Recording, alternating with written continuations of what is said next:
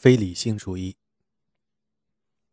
这个评论既是对索利尔的溢美，又是对他的贬低。此人的有趣之处正在于他自成一格，无法把他归类定性。索利尔生于1847年，卒于1922年。他从佩皮尼昂的理工学院毕业后，一直在负责公共工程的法国桥梁公路局工作。退休后，他成了政治理论家。开始时是正统的马克思主义者，但也拥护各种反资产阶级和反民主的信条。从莫拉斯的君主主义到列宁的革命共产主义，他涉猎范围极广，就苏格拉底的审判、历史唯物主义的性质和马克思主义的历史等主题都写过卓有见地的文章。他的所有论述中，一个清晰不变的因素是他反对的对象——资本主义和自由民主。索利尔在一九零八年撰写反思暴力的时候，正值他对法国的无政府工团主义运动深感兴趣之际。那是一场左翼社会主义运动，顾名思义，它的目的是废除资本主义，代之以由工人自治团体组成的国家。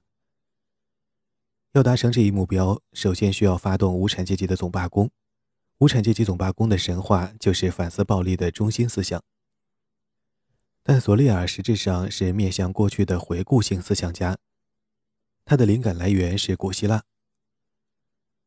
他仇视现代资本主义。不是因为它造成了财富和福利的不平等，而是因为它带来的工业化大规模生产毁灭了手工艺人这个行当。问题是，是否有办法在现代世界中恢复工匠的理想？索利尔的回答是：工人运动必须有一个理想化的概念做指导，那就是使用暴力一举彻底推翻现存的资本主义秩序。索利尔这个理想化概念有许多奇异之处，其中之一是他坚持说。全面推翻资本主义必须发生在经济繁荣时期。只有当工人和资本家充满信心和斗志的时候，才有可能爆发他认为是必不可少的大决战。决战双方不能怀有针对个人的仇恨，工人应把资本主义秩序视为应予粉碎的巨大障碍，但却不能把资本的拥有者看成是坏人，也不能对资本家进行人身虐待。这个观点在马克思说资本家是生产关系的承载者的论点中略见踪迹。但马克思的论点与索利尔希望劳资之间爆发空前的却不针对个人的大决战的心愿相去甚远。需要说明为什么索利尔提出的理想化概念其实是后顾性的。表面上看，推翻现存的资本主义秩序，代之以无政府的工人合作团体，只是进步的理想。然而，索利尔更深层的目的是恢复手工工匠的道德伦理。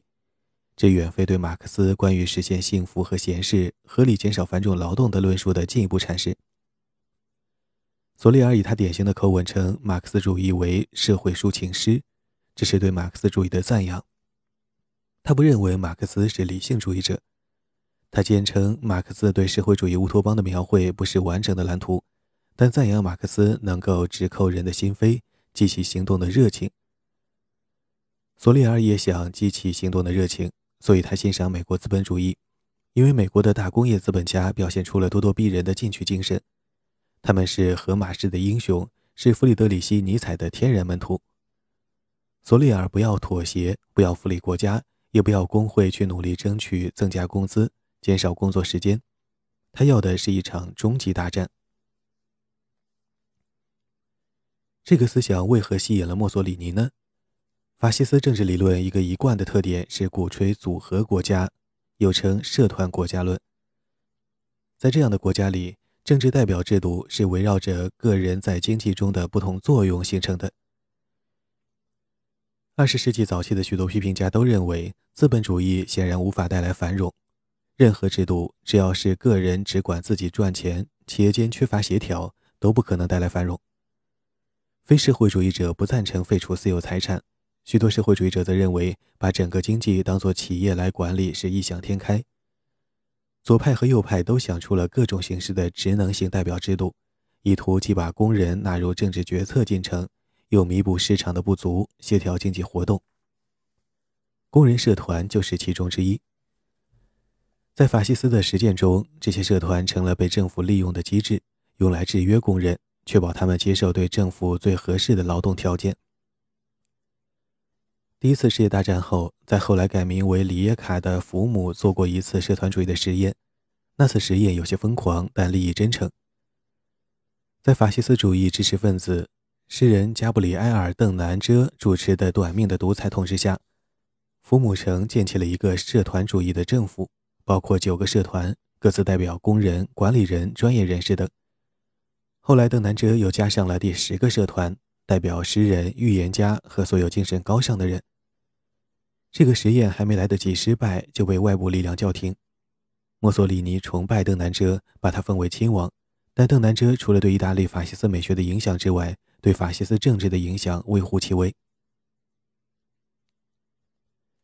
意大利法西斯主义主要的两位理论家是阿尔弗雷多·罗科和乔万尼·琴提利。他们二人都知道，法西斯主义是个大杂烩，包含了从黑格尔、圣西门、马克思、尼采和索利尔那里拿来的各种思想。不过，他们并不认为这是难为情的事。罗科是意大利法西斯主义中心圈子的一员，所以影响更大一些。琴提利的哲学造诣要高得多，但他的著作不在墨索里尼的日常阅读之列。法西斯主义的实质与19世纪自由主义截然对立，他的目标就是要取代自由主义，但他最终的推论结果使人难以相信。琴提里宣称，法西斯主义给现代人带来的是真正的自由。法西斯的自由比自由主义的自由更高级、更重要，但依然是自由。人们可能会以为，法西斯主义的理论显然应该是保守的，一定限制内的自由当然最好不过，但秩序是第一优先。秦提里却没有这样说，他说，法西斯主义能够实现19世纪放任自流的自由主义实现不了的自由。他的思想如下：自由主义使人漫无方向、不知所措。人在内心深处愿意和他人一起努力，致力于大家在道德上共同衷心支持的事业，但自由的个人主义阻碍了这种愿望的实现。无数天主教思想家也曾如此批评过自由主义。意大利法西斯主义能够出色地适应当时当地的原因之一，就是他在意识形态方面与梵蒂冈保持着良好的关系。法西斯主义认为议会民主是一个错误。自由主义宣扬的政治平等是虚假的概念，弄得每个人都自以为是国家栋梁。其实，只有真正有才者方能领导社会。结果是，政治上的侏儒管理着腐败、谋私、不透明的政治制度，造成公民对他鄙弃疏远。这个批评同样适用于不加收敛的资本主义。今天也的确有人发出了这样的批评：工人劳动是为了糊口，工厂主办企业是为了自己多赚钱。但双方都没有社会义务感，需要机构制度来恢复社会团结，便谋求私利为公共服务，并确保国家元首由伟大的领导人来担任。社会的领导阶层真正是精英人士。至于法西斯主义的集权特点，秦提里对其大加夸耀，说法西斯主义是涵盖全部社会生活的精神理念。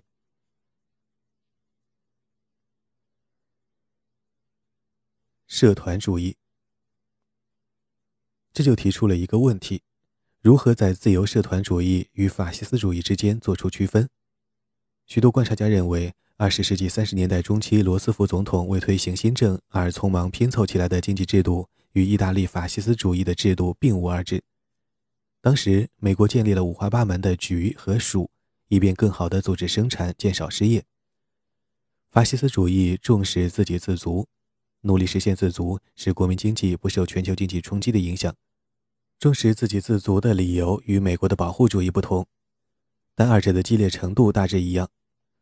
法西斯主义热切希望实现国家的自给自足，这是基于极端民族主义的思想，也是出于经济必须永远处于备战状态的理念。而美国的保护主义则是由于错误的经济学主张和采取行动的冲动，尽管谁也不知道应该采取什么行动。十九世纪的自由经济缺乏组织协调机制，在二十世纪必须由国家来提供这些机制，这就是十九世纪放任自流的自由主义与罗斯福新政的自由主义之间的分别。但自由社团主义与他的法西斯表亲大不相同。在认为应当建立社团国家、选择现代国家的管理精英时，应任人唯贤等方面，美国和意大利差别不大。无论是在美国还是在意大利，口口声声要任人唯贤的领导层都并非完全言行一致，他们都安插自己的朋党，只有当那些人太过无能的时候才开革不用。二十世纪三十年代的人普遍认为，从苏联到美国，所有现代社会都在发生管理革命。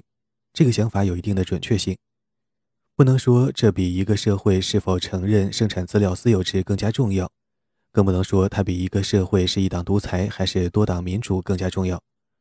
但是，大规模工业的增长造成了管理方法上的一致，也建立了企业与政府的关系。这个想法在一定程度上是对的。最先提出这个思想的很可能是圣西门这位最先论述工业社会的理论家。我们今天的西方国家是社团国家，它是可调节的资本主义的代名词。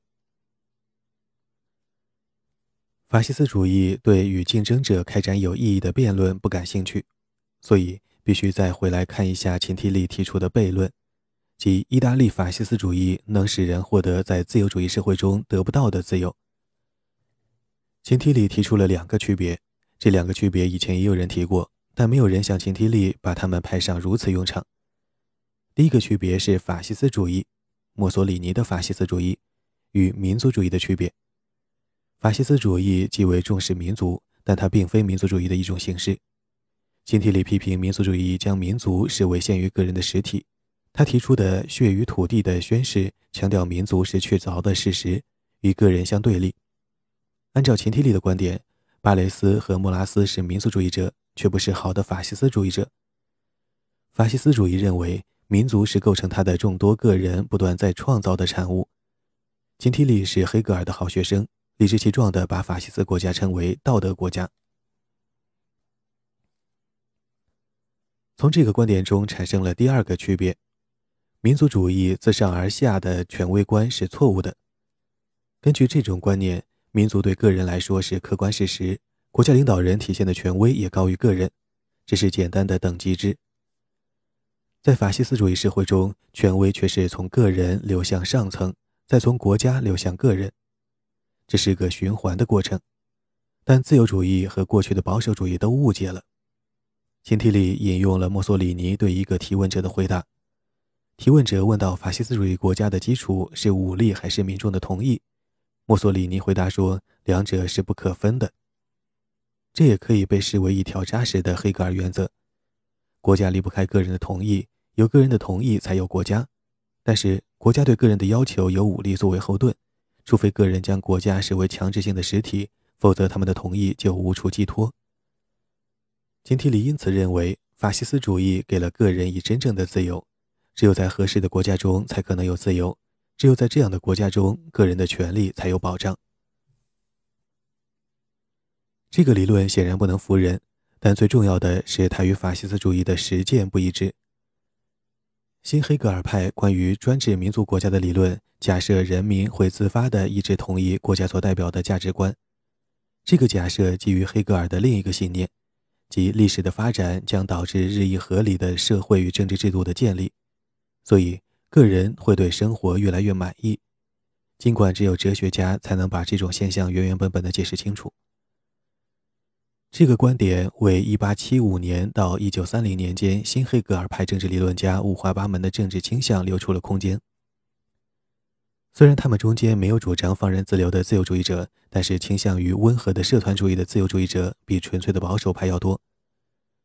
对于秦提里为法西斯主义提出的哲学辩护。法西斯主义的实际表现是比任何哲学上的反驳都更辛辣的评论。敢于批评法西斯主义的人遭到黑山军的殴打甚至谋杀。法西斯政权上台后，把持不同意见的人投入监狱，长期囚禁。元首的高士阔步装腔作势，也难以用来佐证法西斯主义所宣称的，说他超越了左右派别之争，代表着一种全新的民族主义。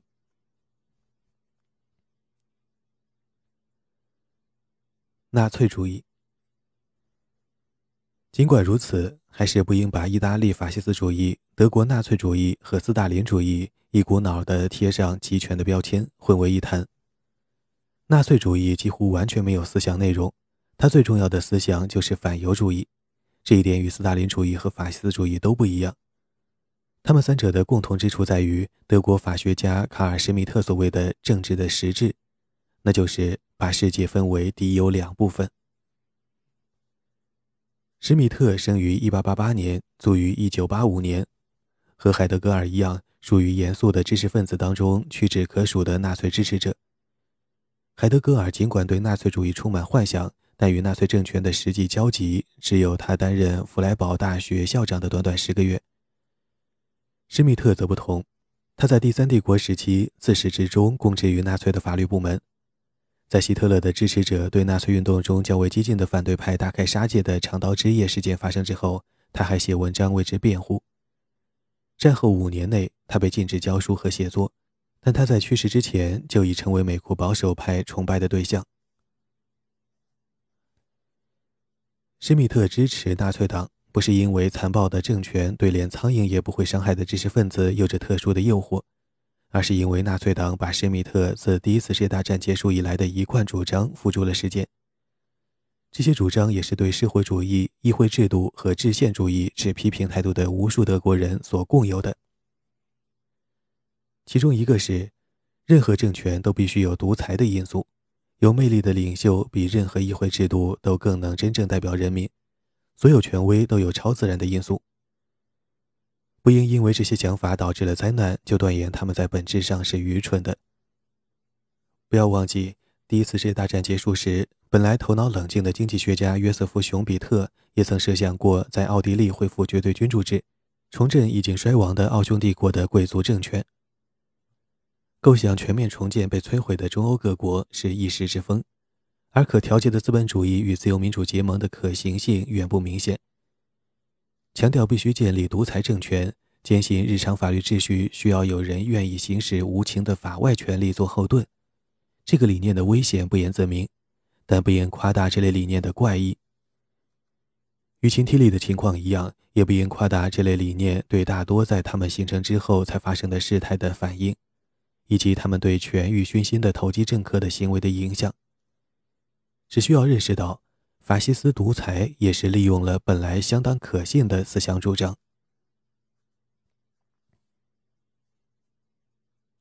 软性集权主义。美国、英联邦和法国等西方盟国都自诩为反对集权主义、捍卫自由民主的斗士。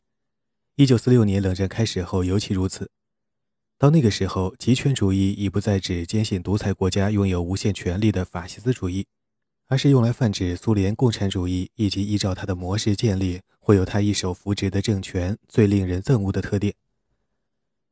公结辩论中对这个词的使用导致了理论上的模糊，比如奥义英国哲学家卡尔波普尔曾牵强地指称柏拉图是极权主义者。对波普尔的这个说法，批评者指出，极权主义只有在有技术能力的现代社会中才行得通，因为只有现代社会才有大众传媒。才有严格控制国民生活中每一个方面的手段，而这些在古代社会均复缺如。他们还说，集权运动和法西斯主义的社会理论旨在打击自由主义，古代世界却没有自由主义可打击，也没有隐私生活供践踏。一九四五年后，关于极权主义的思想最有意思的一点是，人们再次把注意力转向所谓的软性极权主义。这是托克维尔对软性暴君制的担忧的一个变体。原材料很早就已具备。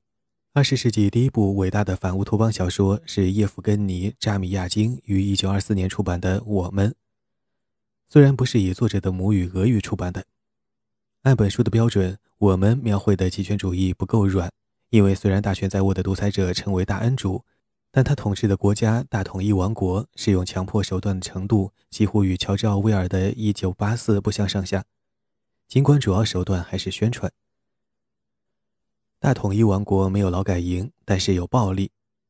我们一书中的政府对社会实行完全控制，但不像斯大林那样进行大规模清洗。我们比《一九八四》更进一步，设想大统一王国几乎消灭了个性，使全体人民都思想一致，一切都是我们。与一九八四的描写一样，大统一王国面临的最大威胁是性吸引力。谁若受了他的影响，必然会发展出强烈的个人意识。任何能怡然自称“我”的人都几乎肯定会向权威提出质疑。阿尔杜斯和许黎的美丽新世界比大统一王国更胜一筹。那个世界中，竟是经遗传工程改造、用无线电波控制的人。管理层用消费品、新自由、有感电影和使人产生幸福感的药品索麻来麻醉大众，防止叛乱。美丽新世界代表了真正的软性极权主义，民众可以随心所欲，但他们的所欲是事先定好的。这与托洛茨基想象的乌托邦南辕北辙。托洛茨基幻想有朝一日每个人都像亚里士多德一样聪明，最聪明的人能达到令人想象不到的程度。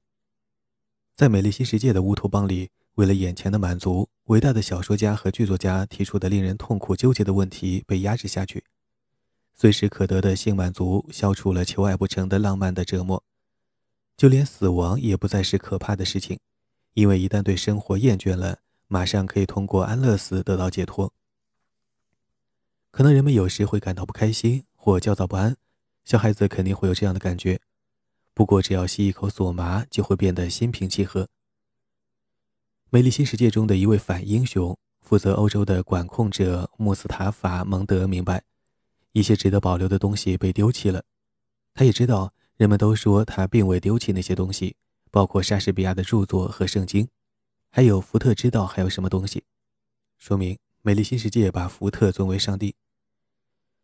但穆斯塔法·蒙德认为，对所有其他人来说，现状对他们最合适。勃兰特·罗素处于某种情绪中的时候，也这样认为。二十世纪五十年代和六十年代的人焦虑地看到，富裕的西方自由民主国家开始变为美丽新世界的各种翻版。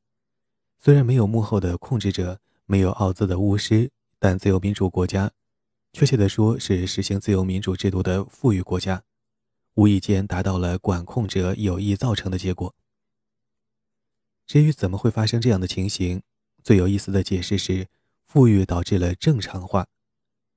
关于一个有理智、有常识的正常人应是什么样子，该如何行事，想要什么，人们集体形成了一致的意见。这种一致意见的形成不是靠说教，而是通过商业广告的影响。表达这种感觉的标志性作品是戴维·李斯曼的《孤独的人群》。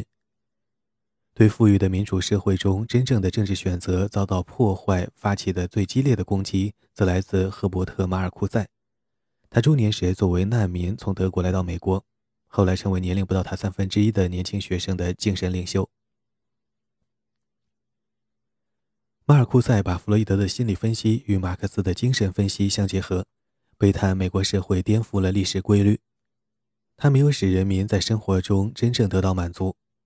按照法兰克福学派的激进派所接受的马克思和弗洛伊德的标准，而是把本来应该造成对现代世界反叛的心理能量分流为对非理性、反人性的社会与政治秩序的默认。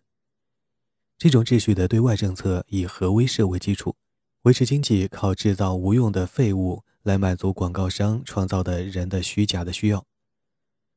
他的著作《单向度的人》哀叹人类历史脱离了应循的轨道。同时又对如果所有不满的人能够团结起来，将会产生的结果表示了极大的乐观。这部著作和与之类似的其他著作的吸引力在于，他们提出的设想：一个不是一党专制、不靠秘密警察、领袖崇拜和恐怖统治，保持私人和公共生活之间界限的社会，也可以实施完全的控制。学生和支持他们的年长的激进分子谴责制度。批评者因此对他们大加嘲笑，但这个词表达了一个得到普遍接受的观点。当时，正统的社会学家和激进分子一样，也认为社会制度是在参与者浑然不觉的情况下运作的。这两种人的巨大分别在于，社会学学者对社会制度持赞许的态度。所以，塔尔科特·帕森斯的结构功能分析是为了显示育儿、教育、普及政治意识等方面的习惯。如何天衣无缝地互相契合，产生出心理健康、适应社会、政治忠诚的公民？无需多少想象力就能看到，持怀疑态度的人可以把这一论述颠倒过来。虽然只有像马尔库塞那样学富五车，才能把颠倒过来的论点阐述得如此神完其足，但是，一旦将其颠倒过来，就显露出了软性集权社会思想的极大缺陷。若没有无所不能的领袖，一党专制、秘密警察和对恐怖手段的全面使用，情况就完全不同。